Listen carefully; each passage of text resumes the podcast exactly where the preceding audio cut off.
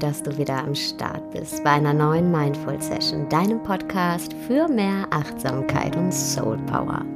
Ich bin Sarah Desai und in der heutigen Session geht es um das Thema Überforderung. Und ganz egal, wie tough wir sind oder wie viel wir meditieren, jeder von uns kommt ab und zu an seine Grenzen. Den Punkt, an dem der Druck steigt und sich das Gefühl von Anspannung breit macht. Und diesen Druck und diese Anspannung, die spüren wir kommen. Die sind nicht auf einmal da, sondern wir bemerken sie erst ganz subtil und dann immer und immer deutlicher. Und irgendwann haben sie sich wie so ein Schimmelpilz ausgebreitet und dann geht gar nichts mehr. Jeder von uns reagiert in diesen Situationen der Überforderung anders. Manche von uns haben das Gefühl, keine Luft mehr zu kriegen, nicht mehr atmen zu können, die anderen explodieren förmlich, um den Druck abzubauen. Ganz oft auch beides nacheinander oder zusammen. Und nach dieser Anspannung folgt dann die Erschöpfung. Übermäßiger Stress, der versetzt unseren Körper in den sogenannten Fight-or-Flight-Modus. Und das führt dazu, dass wir gar nicht mehr klar denken können.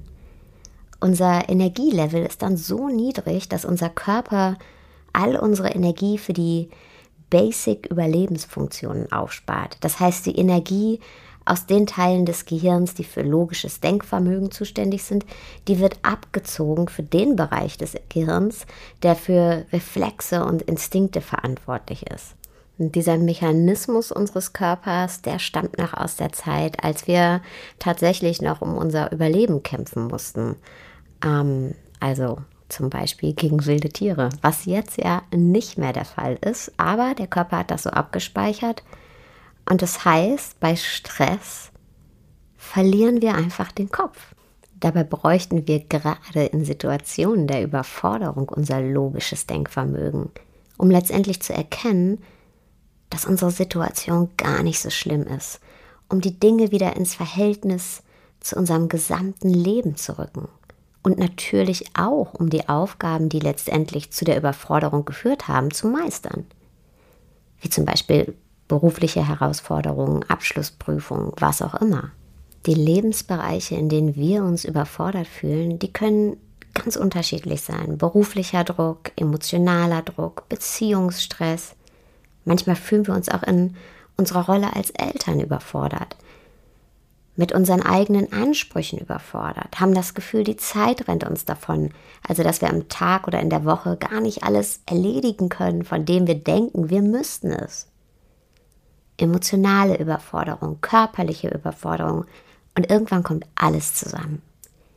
Wir haben das Gefühl, wir kämpfen uns durch eine Flut und schwimmen immer wieder gegen die Wellen an und versuchen immer und immer wieder Herr der Lage zu werden. Aber ganz egal, was für Pläne und Strategien wir uns auch zurechtlegen, die Strömung ist einfach zu stark. Das, was wir auf unseren Schultern tragen, all diese Aufgaben, ist einfach zu viel. Zu viel. Und unsere Kräfte verlassen uns. Und wir werden nur noch hin und her geschmissen zwischen den Wellen. Und wenn wir uns über einen längeren Zeitraum so fühlen, oder in kurzen Abständen immer wieder in der totalen Überforderung landen, dann können uns auch starke Stimmungstiefs heimsuchen.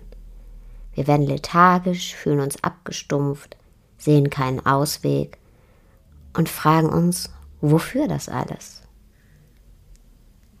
Und unser Körper, der fühlt sich dabei einfach nicht gut an. Es können Magenschmerzen auftreten, Schlafstörungen, Schwindel, Unruhe, aus eigener Erfahrung kann ich sagen, das Allerwichtigste in so einer Situation ist zu sagen, es ist zu viel. Mir ist es zu viel. Ich kann nicht mehr. Es ist zu viel. And say it as if you mean it. Das ist gar nicht so einfach. Denn das, was uns ja in die Überforderung reinmanövriert hat, das ist ja unser eigener Anspruch, unser Gefühl von, ich mache das schon, ich krieg das hin. Oder das muss ich jetzt schaffen, es gibt keinen anderen Weg, es geht nicht anders, ich muss durchhalten. Aber es ist keine Schande zu sagen, ich schaffe das nicht. Weder vor uns selber noch vor anderen. Damit sich was ändern kann, müssen wir uns erstmal eingestehen, dass sich was ändern muss. Und auch damit unser Umfeld uns entlasten kann, müssen wir ihm kommunizieren, dass wir Entlastung brauchen, dass zu viel auf unseren Schultern liegt. Ganz egal, ob Kollegen, Familie, Freunde, welches Umfeld auch immer, welche Rolle uns auch immer gerade überfordert. Und die zweite direkte Hilfe ist eine Auszeit. Eine direkte Auszeit, eine direkte Musterunterbrechung. Egal, was du jetzt gerade zu tun hast, egal wie viele Aufgaben du denkst erledigen zu müssen, du musst jetzt an dich denken, auf Pause drücken. Das bedeutet, stell deine E-Mails aus, geh nicht ans Telefon. Und all die Leute, denen du versprochen hast, dass du dich heute meldest, die müssen halt warten. Leg deine ganze Arbeit nieder. Egal, ob es dann hinterher total chaotisch zu Hause aussieht ähm, oder ob es abends einfach eine Pizza gibt und nichts gekocht ist. Und wenn du eine Verabredung hattest, dann sag die ab. Menschen, denen du wichtig bist, die werden das verstehen. Und wenn du eine Deadline hattest, dann wird die sich jetzt auch verschieben. Das ist okay. Das ist nicht schlimm. Wir tendieren ja immer dazu, alles so ganz pflichtbewusst zu erledigen. Aber wir dürfen auch mal was verschieben ohne ein schlechtes Gewissen zu haben. Ohne zu denken, ach, jetzt mache ich anderen mehr Arbeit, oh, jetzt bin ich unzuverlässig. Ach ja, und wenn du Kinder hast, dann ist es auch okay, wenn die Kids mal einen Film schauen, wenn du nicht mehr kannst.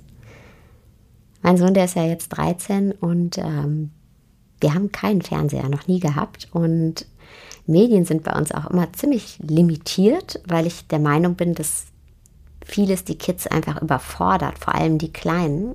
Das Gehirn kann die ganzen Reize gar nicht verarbeiten. Aber glaub mir, es gab Momente, da habe ich auch einfach einen Film angemacht, damit ich einfach mal eine Pause hatte. Und das ist okay. Und wenn du magst, dann tu auch etwas, was nichts mit deiner aktuellen Überforderung zu tun hat. Hör Musik, geh raus, mach einen Spaziergang, und vor allem atme ein paar Mal tief ein und aus.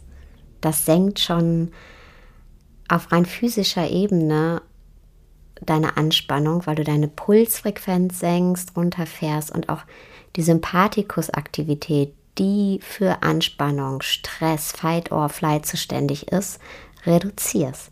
Du checkst also durch dieses bewusste Atmen bei dir ein und in so Momenten der Überforderung sind wir halt total disconnected von uns selber, von unserer Kraft, von unserer Größe.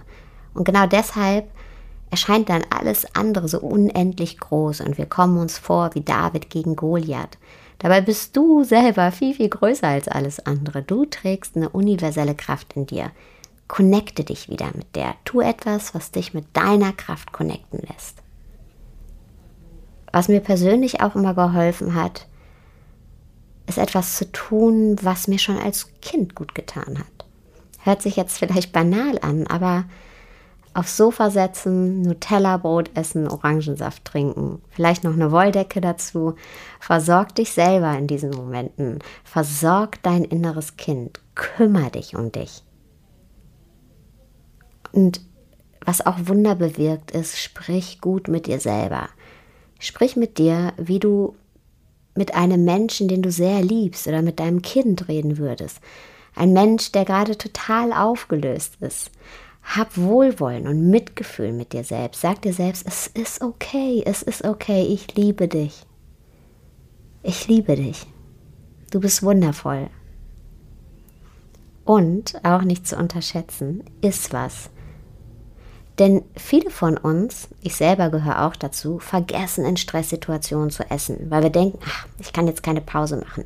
Und das Problem ist hier wieder, wenn wir nichts essen, stellen wir dem Gehirn wieder zu wenig Energie zur Verfügung. Das heißt, Das Hirn stellt sich auf Energiesparmodus und versorgt nur die Areale des Gehirns, die für Fight or Flight zuständig sind und nicht die, die für unser logisches Denken zuständig sind. Und so kommen wir dann wieder in einen Dramamodus.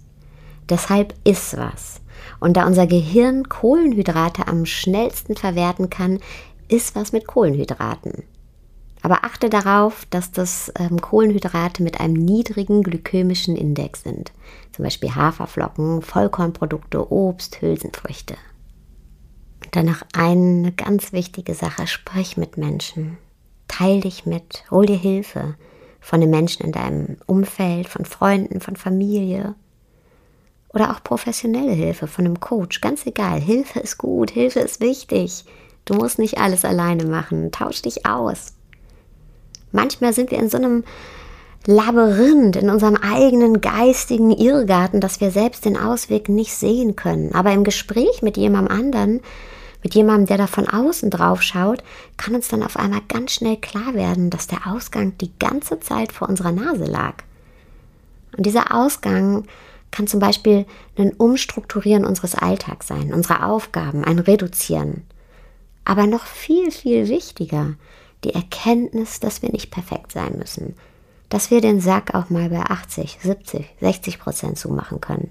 Und vor allem, dass wir kein besserer oder schlechterer Mensch werden durch die Dinge und Aufgaben, die wir erledigen oder eben nicht erledigen. Und dass wir auch kein glücklicherer Mensch werden, wenn wir erstmal gewisse Dinge erreicht haben. Won't happen. Wir denken immer, das Glück, das warte hinter der nächsten genommenen Hürde, hinter dem nächsten Meilenstein, den wir erreicht haben. Aber das stimmt nicht. Kein erreichtes Ziel macht dich glücklicher. Denn dein Glück, das liegt auf dem Weg. Und wenn wir das nicht erkennen, dann hetzen wir durchs Leben. Dann haben wir nur so ganz kurze Momente, in denen wir mal Pause machen und was fühlen, aber dann hetzen wir direkt weiter.